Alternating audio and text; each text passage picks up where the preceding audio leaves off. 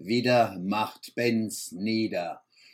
Kurz vorm End von seiner Amtszeit hat Stadtoberhaupt auf dem Rheinauer Marktplatz fest ein Mordsachter ins Universum gedrückt, fast während die Quadratur des Kreises gelungen. Er hat sein Gewicht eingesetzt und die Originalkopie vom ersten Benz-Auto in die Knie gezwungen, und zwar so. Mit der hübschen Imitation von der Bertha Benz hockt er im Benz-Modell, mit so einem Benz ist die Bertha 1888 nach Pforze gefahren. Sie hat ihr Buwe, der Richard und der Eingehen dabei gehabt, weil sie unterwegs jemand gebraucht hat, wo sie hat bemuttern und rumkommandieren kenne. Wie sich der echte Gerhard mit der gespielten Bertha in eine Linkskurve gelegt hat, knickt's Vorderrad ei.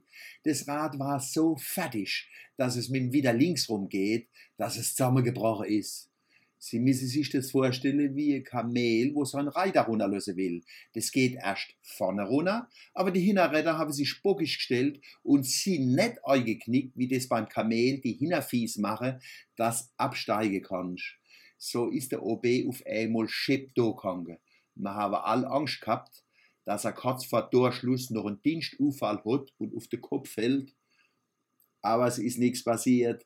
Die Andrea alias Berda ist ausgestiegen, hat den OB aus dem Nachkommen vom Vorläufer vom Auto gehoben und hat ihn auf den Boden gestellt.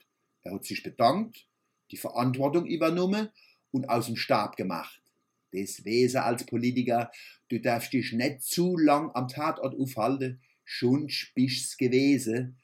Wie der Polizeihauptkommissar Gutfleisch das Protokoll aufnehmen wollte, war der wieder schon fort. Und die, wo noch da waren, haben auf einmal alle nichts gesehen gehabt. Auf der Rheinau hat sich das große Schweigen ausgebreitet. Omerda, Omerda. Leid von der Kolbing-Familie haben dann das eckige Rad rausgemacht, ohne Schlüssel, ohne Rätsch, ohne Wasserpumpezang. Dort ist die Original-Benz-Kopie auch nicht mehr gefahren, aber ein Anfang war gemacht für eine bessere Welt.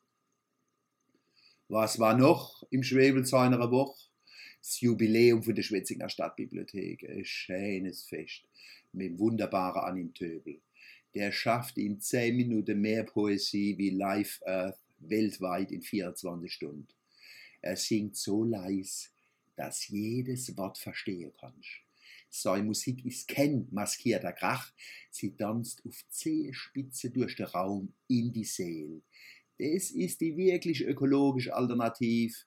Liebe statt Zynismus, Poesie statt Krawall und Texte, wo nicht erst durch eine Entschwafelungsanlage geführt werden müssen. Und alles mit so wenig Energieverbrauch, dass sagen kannst, verumme, verumme, verumme.